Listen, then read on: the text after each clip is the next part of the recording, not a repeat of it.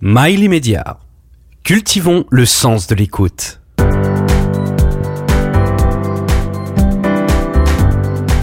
Céline Maury et Patrice Arditi vous présentent Liberté d'entreprendre.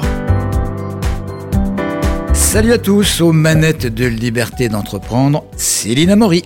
Et Patrice Arditi. Avec aujourd'hui Ralph Mansour, bonjour. Bonjour.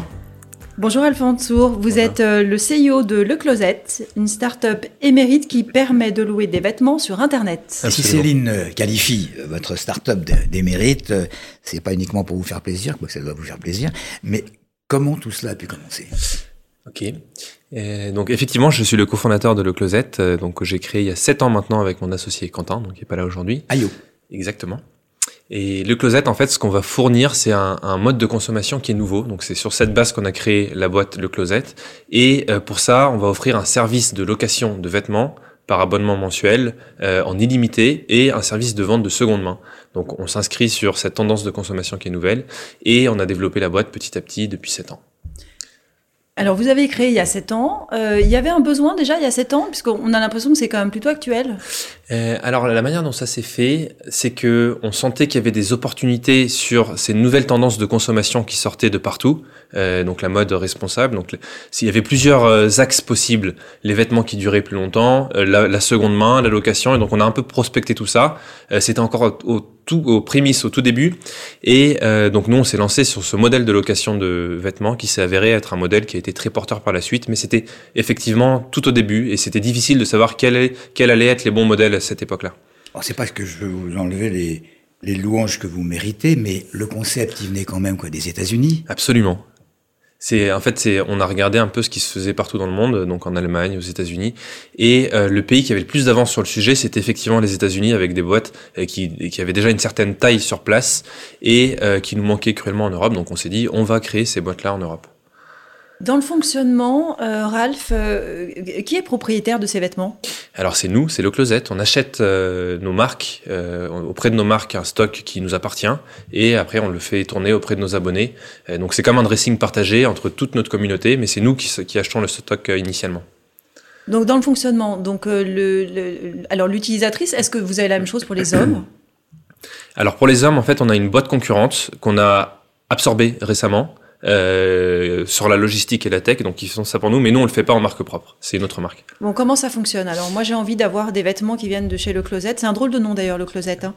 Euh, ouais. Comment ça fonctionne? Alors pour l'histoire du nom, c'est juste que donc c'est moi qui crée la boîte il y a 7 ans et euh, il faut trouver vite un nom et s'enregistrer vite pour pouvoir juste créer le site internet. Donc je prends le premier nom euh, qui me vient euh, en tête, c'est donc la traduction de placard en anglais. Et depuis, on l'a pas mis en question et la marque s'est construite petit à petit sur ce nom. Donc c'est pour ça que euh, ce nom est, est, encore là. Et euh, donc comment ça marche?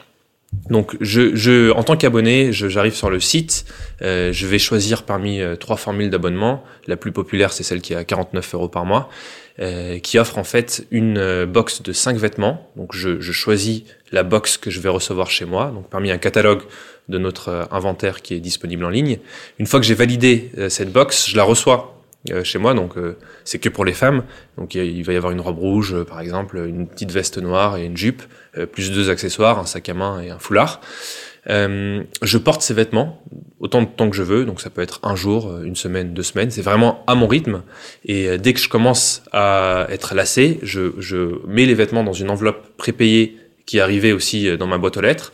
Et je, donc, il y, y a, un service qui s'appelle le collecte en boîte aux lettres. La poste vient récupérer dans ma boîte aux lettres la box, la ramène dans notre entrepôt, on s'occupe de tout. Et je reçois ma nouvelle box deux jours après. Et ça, je peux le faire de manière illimitée. Alors, j'ai vu, pardon Patrice, parce que j'ai une question assez. Ben, j'ai vu qu'en fait, l'utilisatrice ne nettoie pas les vêtements. Mais si on veut garder longtemps un pantalon, par exemple, on est bien obligé de le laver à un moment donné. Euh... C'est très pratique, hein, pardon pour la question. Bah, bah, mais... Oui, enfin, ça, c'est chez toi, tu fais ce que tu veux. Maintenant, si tu le rends, si, si, tu le veux le porter sale, tu peux le porter sale. Et si tu, et si tu le rends, de toute façon, eux, ils le lavent, ils le nettoient. Absolument. C est, vous avez répondu pour moi, donc je vais même pas compléter. Donc bon, bah, Ralph, on a été ravis hein, de recevoir. Ce qui est important, ce qui est important, c'est revenir au début, là. C'est quand même une petite révolution de, de remplacer, c'est une sorte de slogan que vous avez, de remplacer la possession de vêtements par l'usage. Absolument. Euh, notre idée, en fait, c'est pas de faire de la location événementielle, de je loue une robe pour un mariage euh, ou je loue une robe pour une soirée, c'est venir s'inscrire dans un mode de consommation quotidien. Ça veut dire que je loue des vêtements pour aller travailler tous les jours ou pour aller pour aller étudier tous les jours en fonction de mon activité. Et donc c'est pour ça qu'on a créé ce modèle illimité où je peux faire tourner ma garde-robe, mais on vient s'inscrire dans une garde-robe du quotidien. C'est ça notre approche. Et en fait, c'est pour ça qu'on veut remplacer donc ces, ces, modes de consommation qui sont de l'achat. Je stocke dans mon placard, je mets une fois, deux fois, et après ça traîne au fond de mon placard par une garde-robe partagée et tournante. En termes de durée de vie des, des vêtements, parce que vous êtes obligé d'acheter euh, des vêtements de qualité, ça Ouais. peut pas, ça- parce que sinon le business model pour vous est pas rentable.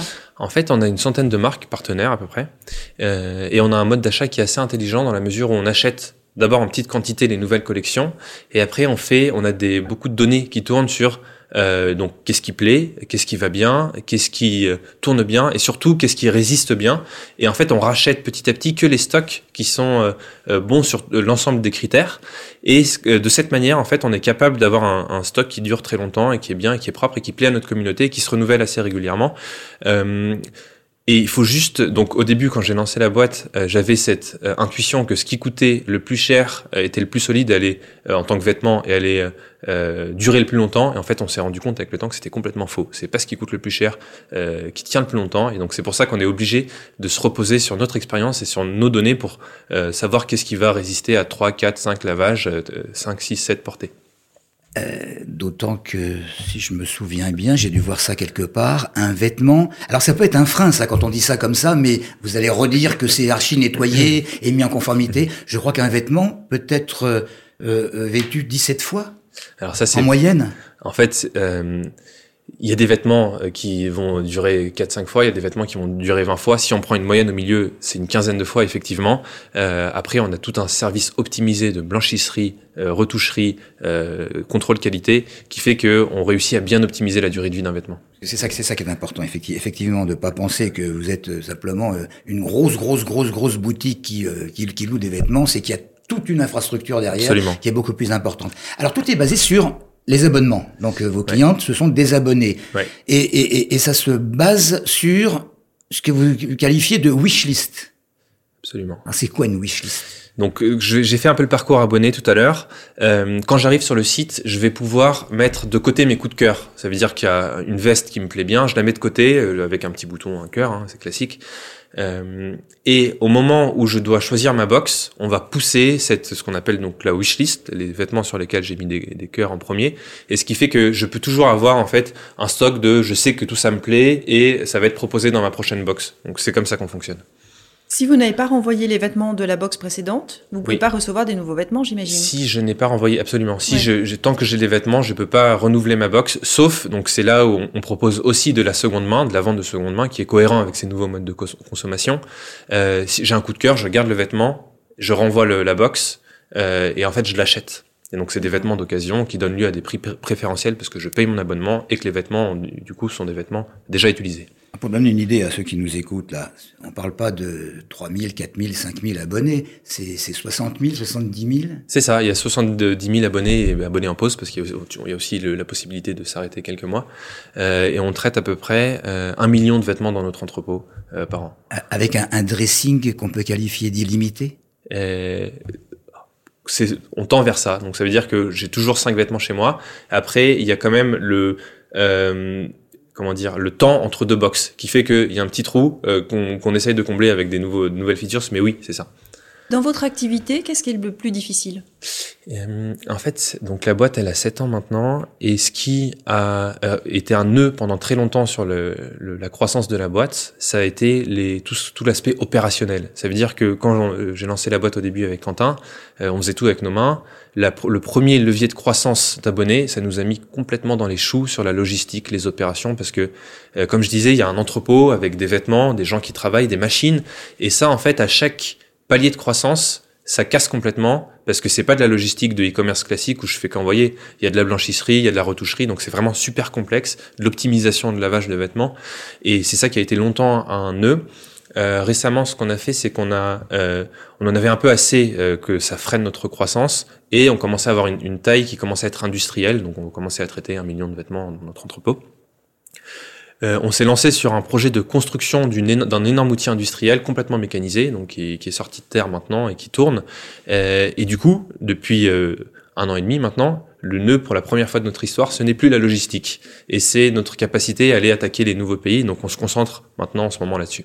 Vous avez été accompagné dans la construction de, de cet entrepôt par l'EPA, je crois? Euh, Alors on a été euh, accompagné, enfin du coup on a acheté euh, le terrain Ouais. et donc ça c'est fait par des organismes qui s'appellent des EPA qui, Mhm. qui commercialisent les terrains pour le compte de euh, la ville et en fait c'était un, un- donc euh, un- une commercialisation qui se faisait que sur des boîtes euh, avec un, sens durable et donc on a fait notre dossier comme pas mal de boîtes et il se trouve que ça s'est bien passé et donc on a pu s'implanter dans le 77.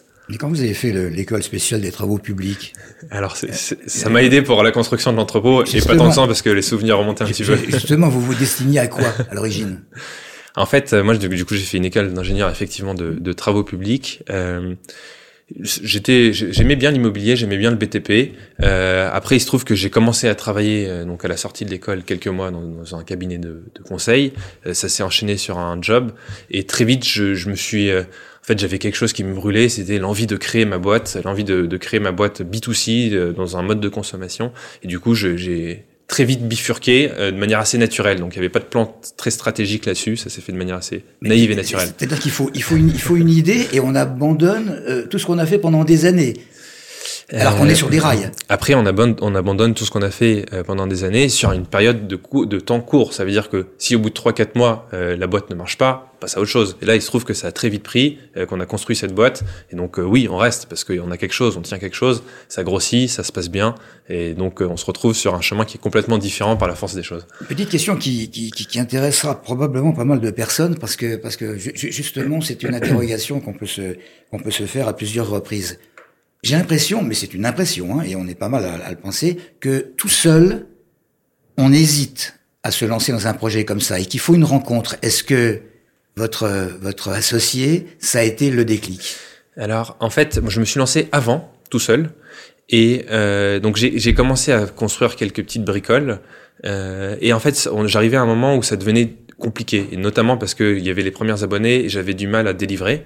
Et en fait, donc là, la rencontre avec Quentin a fait que il y a eu le déclic et que c'est parti. Euh, Sans Quentin, je pense que euh, ça, la chance que ça soit arrivé jusque-là aurait été réduite de euh, 80%. Donc, euh, il y a eu un déclic, c'était la rencontre avec Quentin, euh, qui a pris plein de sujets en main et qui a fait qu'on a pu grossir avec une bonne complémentarité.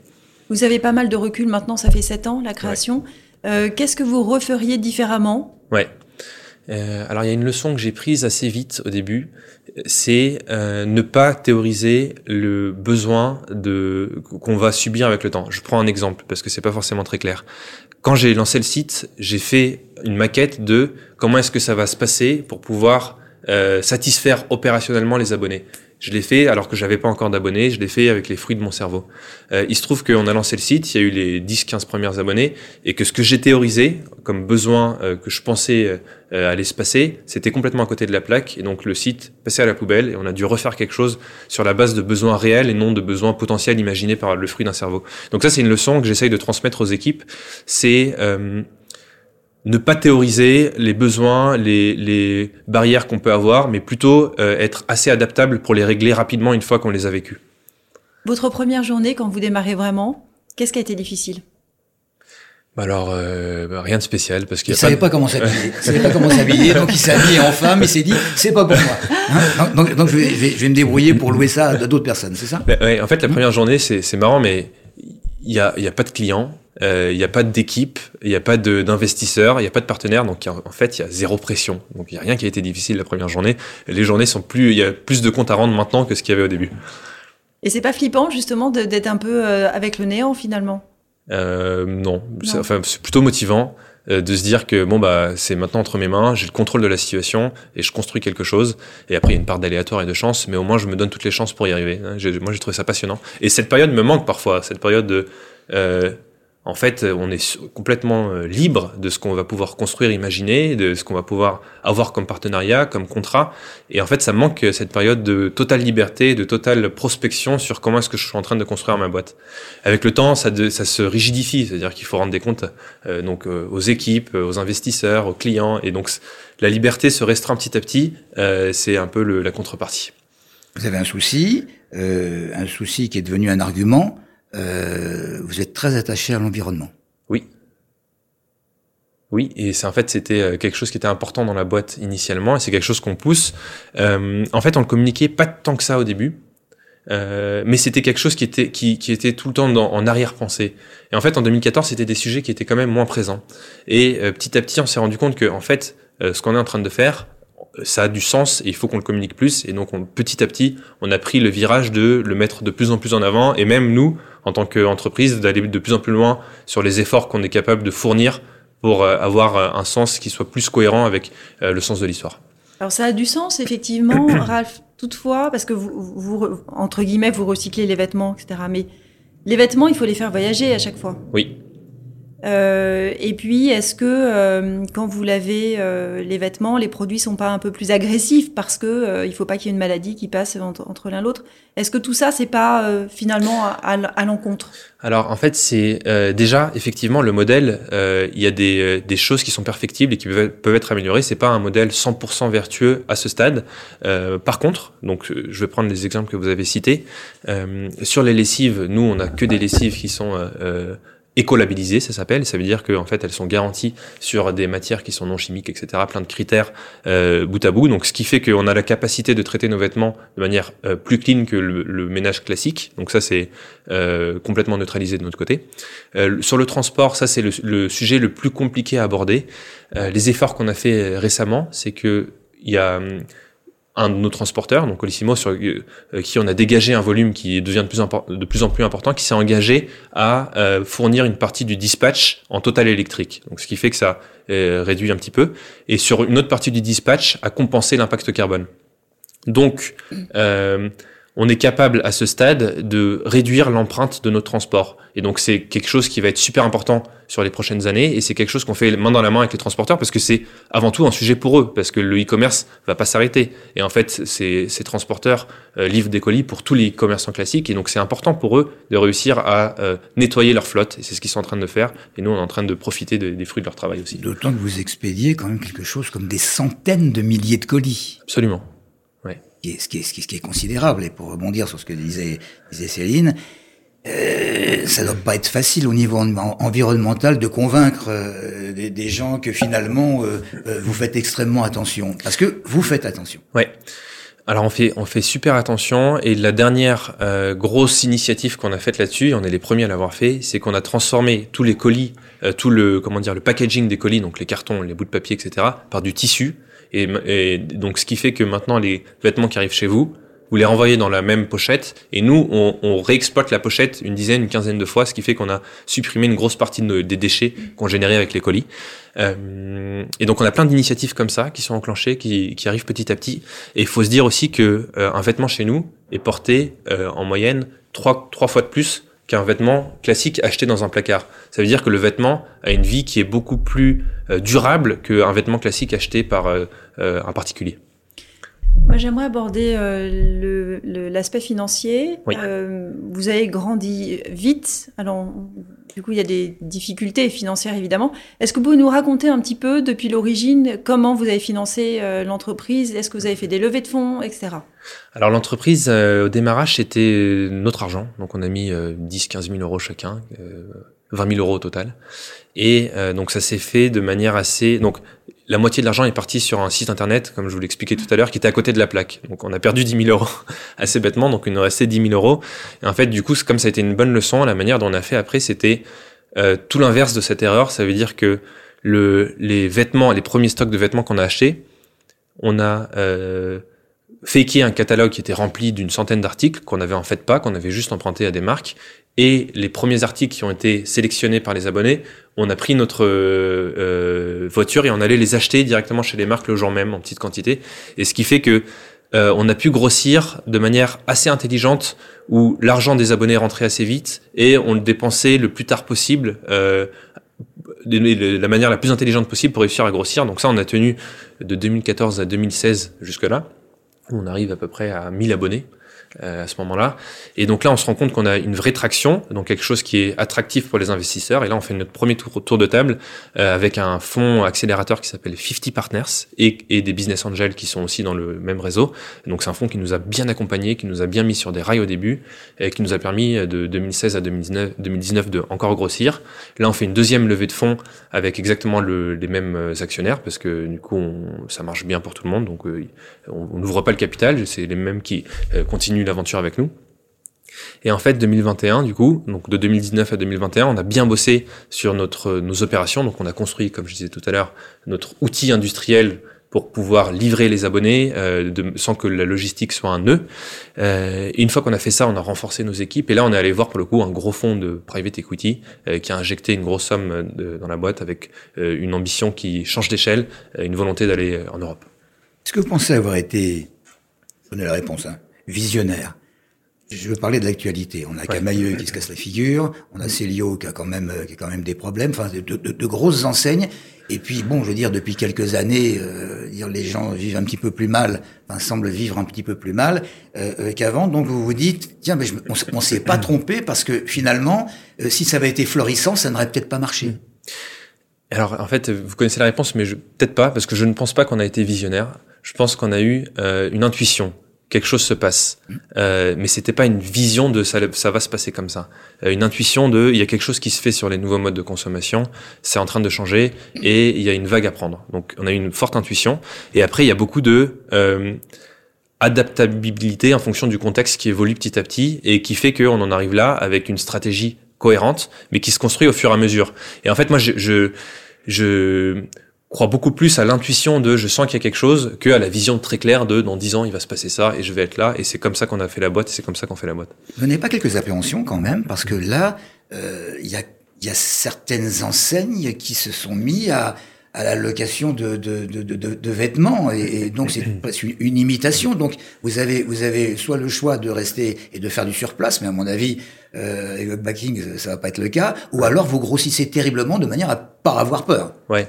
En fait, ces enseignes qui se mettent à la location, je j'en entends parler, je les rencontre hein, parce qu'elles nous demandent, euh, elles sont très curieuses de savoir comment ça se fait, comment on fait. Et en fait, moi je pense que le modèle tend plus vers un acteur qui propose une offre qui est super large et super complète, mais qui a envie de prendre un abonnement chez une marque où il aura euh, trois vêtements euh, ou quatre vêtements par mois avec toujours la même garde-robe qui sort. Non, les gens ont envie de variété, de se faire plaisir avec la conscience écologique en parallèle et nous on s'inscrit entre les deux. Et en fait, du coup, moi je pense que les marques à un moment vont se greffer euh, à des boîtes comme la nôtre pour pouvoir euh, euh, se mettre à côté d'autres marques et pouvoir vraiment proposer de la valeur à l'abonné. Vous êtes arrivé sur le marché très tôt, euh, puisque la location de vêtements n'était pas connue à ce moment-là. Quel conseil vous pourriez donner à un entrepreneur qui arrive tôt sur un marché pour capter, pour aller chercher ses clients? Oui. Euh, alors moi, le, plus gros conseil que je peux donner, c'est euh, concentre-toi sur avoir des clients et des clients qui payent et c'est le principal. Oublie tout le reste. Ça veut dire que oublie tes opérations, oublie tes process, oublie ta tech. Juste euh, fais le moins possible de ce côté-là et mets tous les efforts pour avoir des premiers clients qui payent. Et en fait, ça vaut euh, toutes les études de marché, toutes les analyses de marché euh, de la planète. C'est juste d'avoir vraiment des gens qui sont intéressés par euh, ton service et qui sont capables de payer avec euh, un effort marketing qui a été euh, chiffré en face. Je reviens aux questions environnementales. Euh, on peut qualifier de, de, de, dérive ce qui se passe avec vos concurrents du prêt-à-porter, je veux dire. Alors en fait, moi je pense qu'il y a vraiment deux euh, segments qui sont en train de se dégager. Les, il y a quand même une nouvelle tendance de marques éco-responsables, durables, euh, ou même de marques implantées qui ouvrent des lignes éco-responsables et durables, euh, qui intéressent de plus en plus de monde. Donc le marché est là. et d'un autre côté, il y a les très gros, les Zara, H&M, Shein. Donc ça c'est le, le, nouveau à une toute autre échelle, qui sont en train de, de aussi dériver sur quelque chose qui est complètement à l'opposé. Et ce, qui est assez étrange et schizophrène, c'est que parfois, euh, sur ces deux segments, c'est les mêmes, le même marché. Ça veut dire que c'est la même cliente qui va aussi être intéressée euh, par le, la conscience écologique et durable, et en même temps qui est intéressée par les petits prix et la volonté de se faire plaisir. Donc il y a une, quand même une part de schizophrénie euh, sur ces deux segments qui sont complètement à l'opposé. Et en fait, c'est un peu là où on vient s'inscrire. Euh, notre volonté d'offrir quelque chose pour se faire plaisir, renouveler sa garde-robe, en même temps en faisant attention à sa conscience écologique. Euh, vous avez, euh, donc, je, je, rappelle encore, mais ça fait, donc ça fait sept ans Euh, L'entreprise, vous, vous la développez fortement. Est-ce que vous, euh, à terme, vous envisagez de vendre complètement et de vous lancer dans autre chose? Alors c'est pas le scénario euh, plan A. Euh, donc là, pour le, le moment, on n'a pas l'in- l'intention de vendre, mais c'est pas un scénario qu'on exclut. Ça veut dire que je, je le ferme pas à tout jamais. Euh, pour le moment, l'ambition, c'est d'essayer de réussir à faire la plus grosse boîte de location de vêtements et de vente de seconde main en Europe. Oui, donc là, vous êtes en France pour l'instant? On est en France, en Belgique, au Luxembourg, et on, on espère ouvrir l'Allemagne euh, d'ici 2023. Et vous achetez de plus en plus de terrain, là. Vous avez vu, Sénart, euh, Moissy, euh, Non, pour, le- en fait, c'est c'est le même endroit. Euh, C'est c'est donc Moissy, c'est une ville là, qui est euh, dans le PA Sénart. Et euh, en fait, on a construit un outil qui nous permet de délivrer partout en Europe euh, sans avoir à réouvrir des entrepôts. C'est pour ça qu'on investit autant dans cet entrepôt euh, où on peut grossir parce qu'il est mécanisé. Il a des strates d'étages où, on va pouvoir grossir euh, en hauteur avec euh, de l'espace en hauteur. Et donc en fait, euh, la logique, c'est de réussir à centraliser les opérations en France et délivrer dans d'autres pays européens. Aujourd'hui, le Closet, c'est combien de collaborateurs? On est une cinquantaine, du coup, euh, du, avec une partie euh, à l'entrepôt, c'est à peu près euh, la moitié, et une autre partie dans les bureaux. ce qui n'est pas considérable. hein. Non, c'est c'est une équipe qui est tout à fait raisonnable, effectivement. Euh, on a euh, comme valeur dans notre boîte des- de- d'avoir des gens qui sont assez débrouillards, euh, qui sont assez adaptables et qui réussissent à bien délivrer en faisant beaucoup avec peu. Du, du coup, c'est comme ça qu'on s'est construit. C'est c'est les gens qu'on recrute ont cette aussi aussi cet ADN là, et donc c'est pour ça qu'on on essaye d'évoluer. Petite équipe euh, qui fait beaucoup. Grosse progression, euh, relativement rapide, en 7 ou 8 ans, je veux dire, c'est quelque chose de considérable. N'avez pas un petit peu peur quand même de faire le, la progression de trop, d'intéresser peut-être un énorme mammouth et, euh, et de vous faire bouffer Non, c'est pas une peur qu'on a. Euh, je pense qu'on a des, des acquis, des actifs et un savoir-faire qui sont assez durs à reproduire, même avec tous les moyens de la planète. Il y a quand même un savoir-faire et une intelligence qui se fait avec le temps, où il y a des délais incompressibles. Euh, donc c'est pas une crainte qu'on a. Euh, et en plus, on discute avec ces boîtes-là qui sont en vrai complètement perdues sur qu'est-ce que je fais? Est-ce que je fais que de la seconde main? Est-ce que je fais de la location Euh, Si je fais de la location, est-ce que je le fais en marque propre? Est-ce que je, je euh, rentre dans une offre qui existe déjà? Et donc en fait, nous, on est aussi là pour réussir à, à réorienter leur stratégie vers une, une- un modèle comme le nôtre. Ralph Oui Ouais, non, moi, non, j'ai- vas-y. Je voudrais juste revenir au début de notre conversation. Imaginons que je sois une femme, ce n'est pas le cas. Euh, j'ai un peu peur, moi, quand même. Le, le- le- le concept, il est extrêmement intéressant, mais, mais, mais euh, qu'est-ce, qu'est-ce qui peut me donner confiance? Euh, pour, pour, pour être abonné Alors quelque chose de très simple, c'est que euh, c'est sans engagement. Donc vous pouvez faire le test et arrêter tout de suite si ça vous plaît pas.